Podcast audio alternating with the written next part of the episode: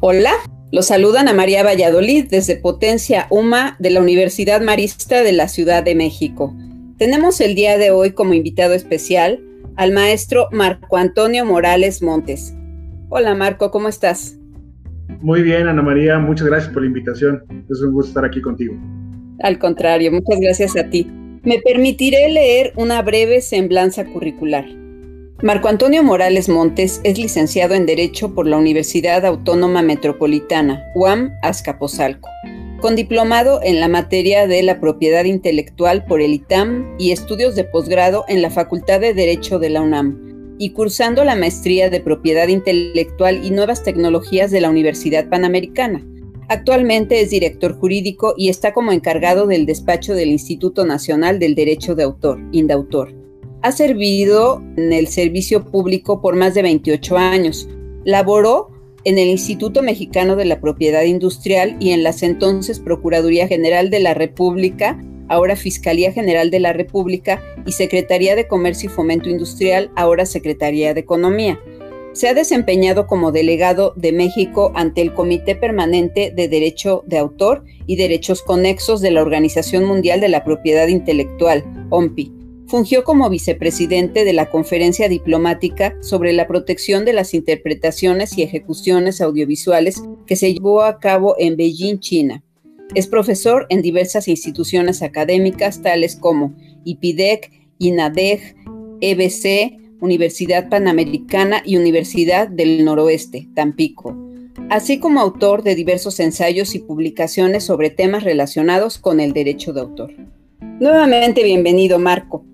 ¿Qué te parece si me empiezas a responder las preguntas que te haré a continuación? La primera sería, ¿a qué se le considera plagio en materia de derechos de autor?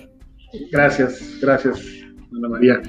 Mira, el tema o el concepto relativo al plagio, en principio cabe precisar que dentro de la Ley Federal del Derecho de Autor no hay una definición, ni tampoco vamos a encontrarlo en alguna otra norma.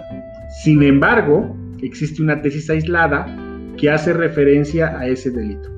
De una otra manera también con la doctrina, cuando hacemos referencia al plagio, comúnmente nos referimos a que una persona toma como suya la creación ajena. Es decir, que de manera, válgase esta expresión, de manera parasitaria, por así decirlo, tomo lo que hizo otra persona y simplemente la presento como si yo lo hubiera hecho. Esta situación del plagio es el dejar de, dejarle de reconocer la autoría a otra persona y yo asumir esa creación como si fuera propia.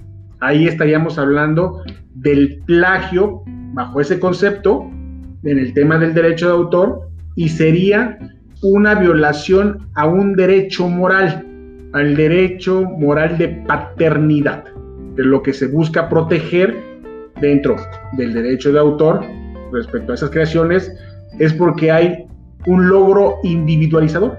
Y eso se deja de reconocer, sobre todo esa actividad creadora que hizo un tercero.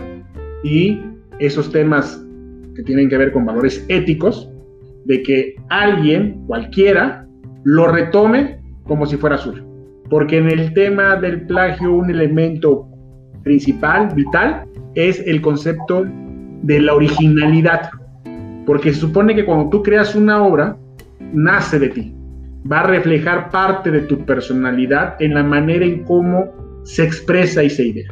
Porque en derecho de autor, las ideas en sí mismas no son objeto de protección. Lo que se protege es eso que se tiene de manera abstracta y que se vea materializado, fijado en un soporte material.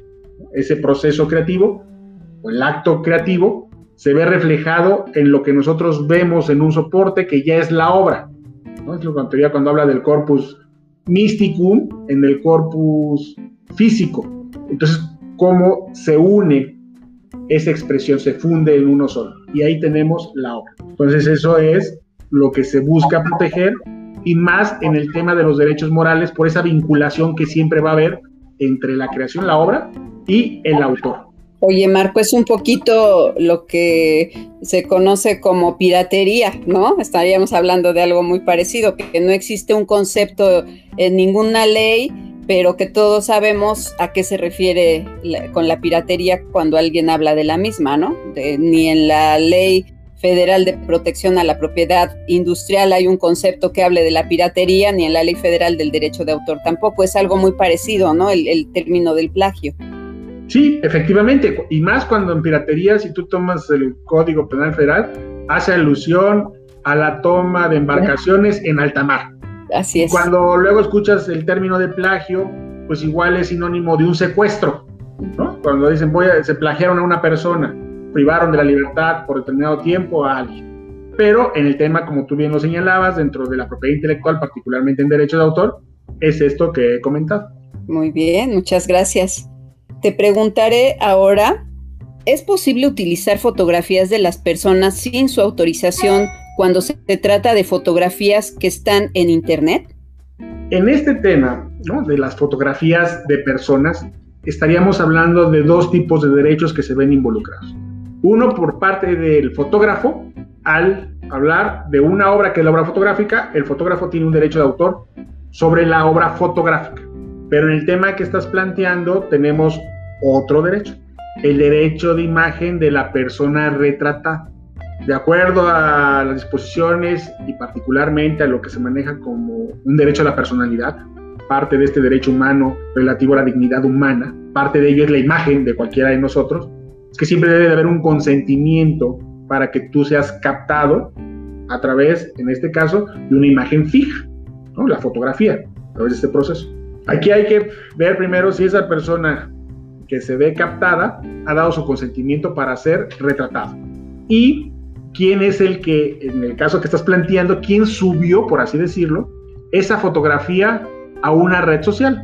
Porque la persona que sube cualquier tipo de material, ya sea una fotografía, un material sonoro, texto, da su licencia. Eso es luego lo que no vemos en las plataformas digitales, que al subir una fotografía a nuestro muro, estamos dando una autorización, una licencia no exclusiva, sin ningún tipo de restricción, para que la misma sea reproducida, usada dentro de esa comunidad. Y yo le permito a esa misma plataforma a dar sublicencias de lo que yo subí como contenido digital, incluyendo, como tú bien dices, una fotografía. El tema aquí es cuando un tercero sube la fotografía de otro. Entonces ahí en principio está violando un derecho, no necesariamente un derecho de autor, sino el derecho de imagen de esa persona. También habría que analizar que quien sube la fotografía, porque hay muchos casos de que, sobre todo con los paparazzis, que quien sube la fotografía es la persona retratada, sin autorización del fotógrafo. Entonces, quien está violando el derecho de autor, en este caso sin ser plagio, es el artista que lo subió a su Instagram. Y entonces quien la va a demandar ahora es el fotógrafo, el paparazzi, que, que fue quien en algún momento le tomó la foto y que a esta persona le gustó y lo subió a su propia red, a su propia cuenta. Entonces hay que ver bien esos casos, pero sin que estemos hablando de un plagio. Aquí más bien es una reproducción no autorizada de la obra fotográfica al momento en que alguien a través del proceso digital sube y queda almacenada y además hay otro derecho patrimonial que se ve aquí involucrado, que es el derecho de puesta a disposición, que tampoco hay autorización. Porque igual puedes tú subir una foto, dar el crédito al fotógrafo, pero hacerlo sin su consentimiento, sin su autorización.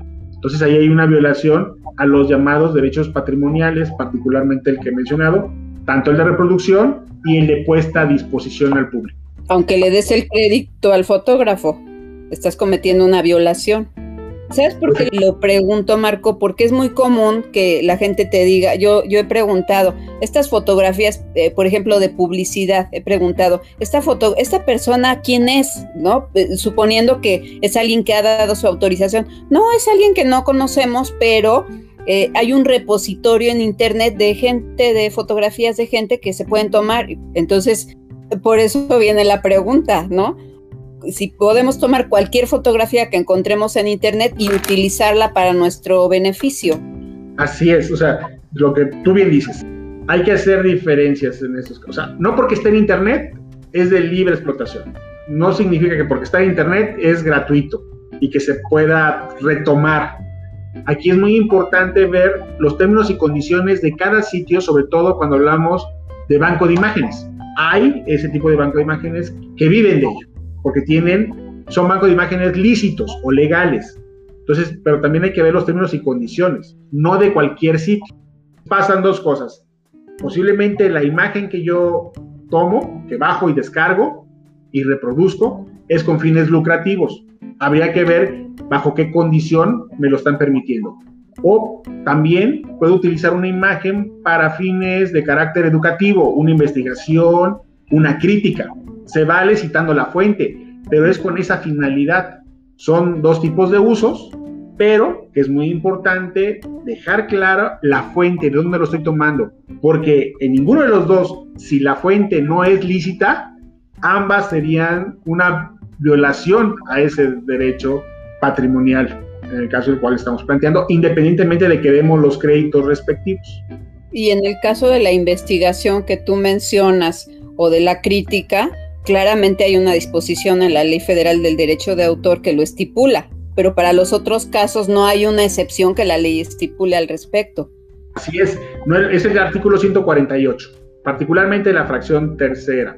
O ahí queda claro que para fines de investigación o de crítica se pueden reproducir breves fragmentos de una obra, citando la fuente y no alterándola, sobre todo de obras ya divulgadas, que yo retomo, lo puedo hacer. Distinto es que ese trabajo que yo retomo sea para fines publicitarios. Ahí, por supuesto que no entra en ese supuesto que yo estoy comentando y, por lo tanto, requiere de la autorización expresa. En México, la legislación señala que ese tipo de licencias tienen que estar por escrito. ¿Y ese banco de datos que tú mencionas, cómo se identifica? Perdón, así como banco de imágenes o de datos. ¿Banco de imágenes se llama?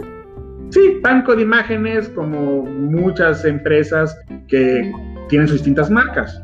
Y se ofrecen, esas las encuentras en internet, así como quieres disfrutar de música de carácter legal, pues tienes la plataforma de Spotify, Deezer y así muchas otras. O también YouTube, pero habría que ver de cuáles, o sea, porque en YouTube se sube cualquier tipo de contenido que puede ser lícito en el sentido de que lo hizo el propio productor las propias productoras suben su material para su promoción. Distinto es que lo haga un tercero y ese tercero lo está haciendo sin autorización. Entonces ahí es cuando entramos a esos conflictos relacionados al derecho de autor. Muy bien.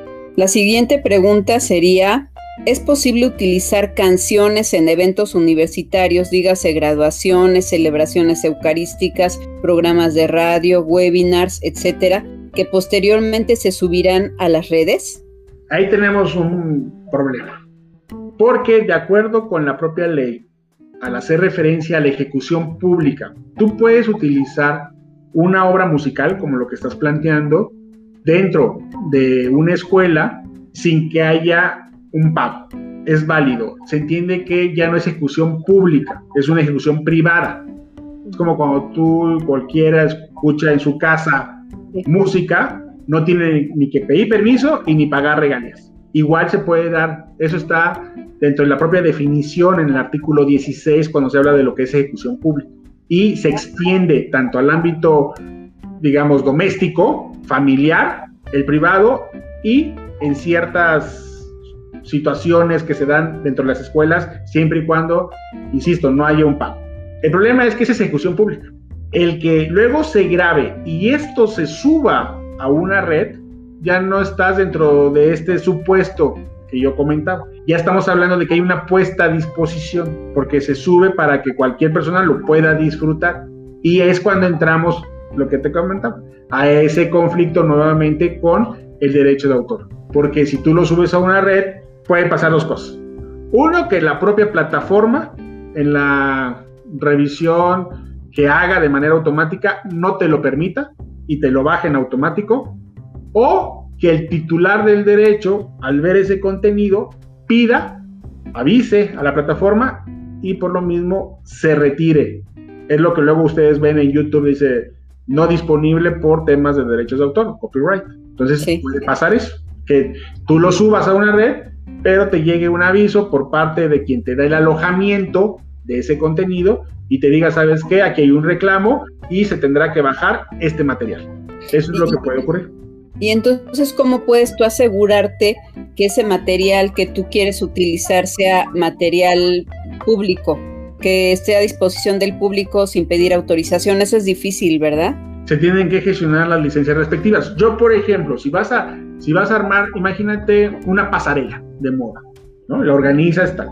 Entonces, si se va a llevar a cabo ese evento, tienes que obtener las licencias respectivas para el uso que se va a llevar a cabo de la, de la música ambiental que se utilice. Entonces, gestionas las licencias. Hay igual sitios que puedes gestionar directamente las licencias. No, no comercial, no del disco que yo tengo comprado, porque cuando yo compro un disco simplemente adquiero el soporte, no los derechos de autor. Yo compro el disco y más, digo, cuando antes se compraba. Porque tú tienes en tu disco y luego lo podías utilizar, lo puedes utilizar en tu casa. Pero ya si querías hacer un evento, no puedes llevar tu disco ¿no? y ponerlo y que se lleve a cabo esa ejecución pública, que toda parte se va a grabar y se va a subir a una red. Entonces es otra modalidad de las cuales no están incluidas con la mera adquisición. Y así ocurre si tú tienes una licencia con Spotify, por favor vean los términos y condiciones, la tienes solamente para uso privado. No es para que lo tengas como música ambiental dentro de tu establecimiento comercial. No, no alcanza la licencia que se tiene. Para esa otra modalidad tendrás que gestionar y negociar la licencia respectiva y en algunos casos se tendrá que hacer un pago. Pero eso es lo que hay que, revisar. Qué delicado y peligroso suele ser esto, ¿no? Así es, es un tema pues, que está involucrado si es de derecho de autor y para esos casos, insisto, existen las llamadas sociedades de gestión colectiva. En México hay varias autorizadas en temas de fonogramas, el acrónimo es Somexfon, ustedes pueden buscarlo así en Google, googleando, y pueden adquirir las licencias respectivas para esos tipos de uso que estamos comentando. En el caso de fonogramas, de las grabaciones sonoras. Sí, vamos a otro tema. ¿Es posible utilizar artículos o extractos de obras literarias por parte de las universidades en antologías preparadas por las mismas universidades? Estamos hablando de artículos completos o de extractos de alguna obra literaria o de algún artículo, de las dos cosas. Ajá, no, entiendo. Yo me, digo, yo en la escuela igual, ya ibas a, a la fotocopiadora y te decía, mira, aquí está tu compilado, tu antología que vas a utilizar durante este semestre, ¿no? Y ahí te lo daban y ya. Todo ello, o sea, quien genera una antología está generando una obra derivada, está generando otra, otra obra por la selección y disposición de cada uno de los contenidos. Pero para poder explotar esa antología, necesita la autorización de cada uno de los titulares de las obras primigenias, que en este caso son las compiladas, ya sea de manera completa o extractos. Y me refiero no a extracto a una cita, ¿no? porque no, no, no, es lo mismo hacer una antología, hacer un trabajo de investigación en el cual cites, y eso es válido, determinados textos que uno leyó o citas para reforzar una idea de lo que tú estás haciendo en tu tesis. No, sino aquí es, tú tienes una antología donde has manejado 10 artículos, pero no los pones completos, pero no haces ni un resumen, sino tomas las tres páginas tal cual de esa expresión y armas esa antología. Necesitas la autorización y para ello igual.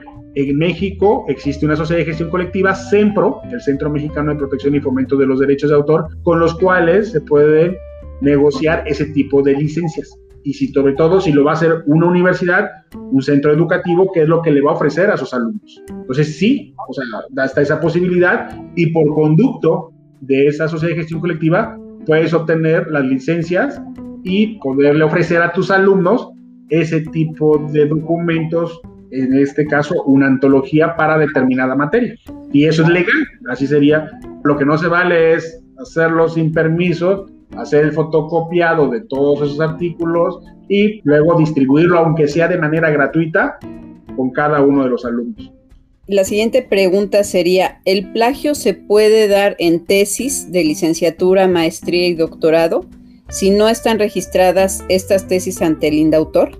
Lo que yo he comentado, el derecho de autor nace desde el acto de la creación. Y por lo tanto, cualquier persona que sufra de este plagio, de esta usurpación de la paternidad, tiene la legitimación activa, que decimos los abogados, causan, para ejercer, para ejercerla. Ya sea, habría que analizar si en el ámbito administrativo, civil o penal. Ese tipo de tesis, como lo que me estás comentando, es una obra literaria, ¿no? En la mayoría de los casos estoy hablando de una obra literaria, y es objeto de protección por el derecho de autor y por lo mismo es susceptible de registrarse. El registro ante el, ante el Instituto Nacional de Derecho de Autor no es constitutivo, no es como en materia de patentes, en el caso de invenciones o en marcas, que necesitas tener el registro para gozar del uso exclusivo. Aquí no. El registro te sirve como un elemento de prueba, en todo caso. Un punto clave en esto, para que se pueda plagiar una obra, la tienes que tener a la vista, sino como plagias porque, insisto, las ideas en sí mismas no son objeto de protección y cualquiera puede retomar la misma idea de dos, tres, cuatro, todas las personas que ustedes quieran y cada uno expresarlo de manera diferente. Y cada una va a gozar de protección aunque la idea central sea la misma.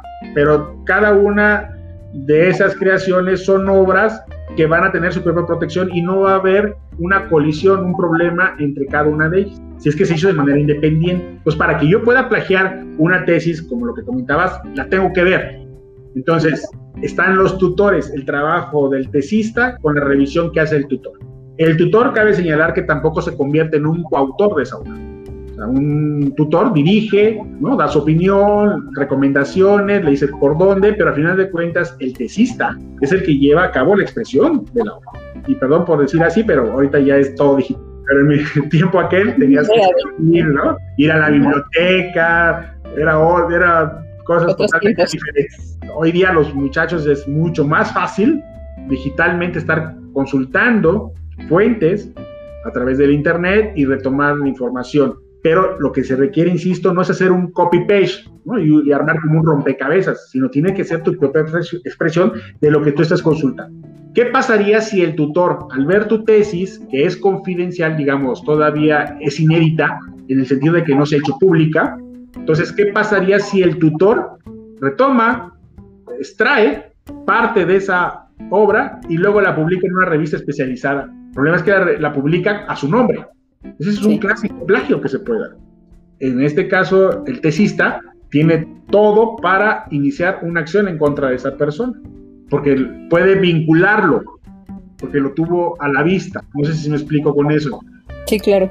Pero distinto es, imagínate, otro alumno en otra escuela que no tiene ningún tipo de relación, igual hay muchas coincidencias, similitudes entre cada una de ellas, pero son dos obras independientes, autónomas y con cada, cada una de ellas con su propia protección, sin que necesariamente se haya dado un plagio qué cosa. Ahora, se puede demandar por cualquiera de las tres vías, civil, administrativa y penal.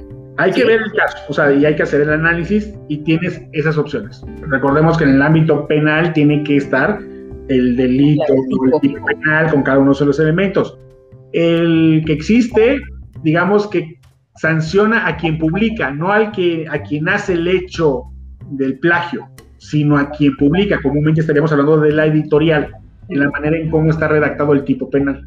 Ahora, eso no implica, existiendo esas tres acciones, a que en el ámbito académico, por lo que hemos platicado, ese tema de valores éticos, probidad ¿no? académica, esta honestidad que se maneja dentro de las propias instituciones, particularmente las escuelas, en caso de que se detecte que un tesista está cometiendo el plagio, por supuesto se puede generar un tribunal al interior, de acuerdo a un reglamento que se tenga académico o escolar, y sancionarse. Obvio, no son las sanciones punitivas que tenemos en el ámbito legal, pero sí ciertas consecuencias que se puedan dar al momento en que un alumno, para obtener un grado, presente un plagio.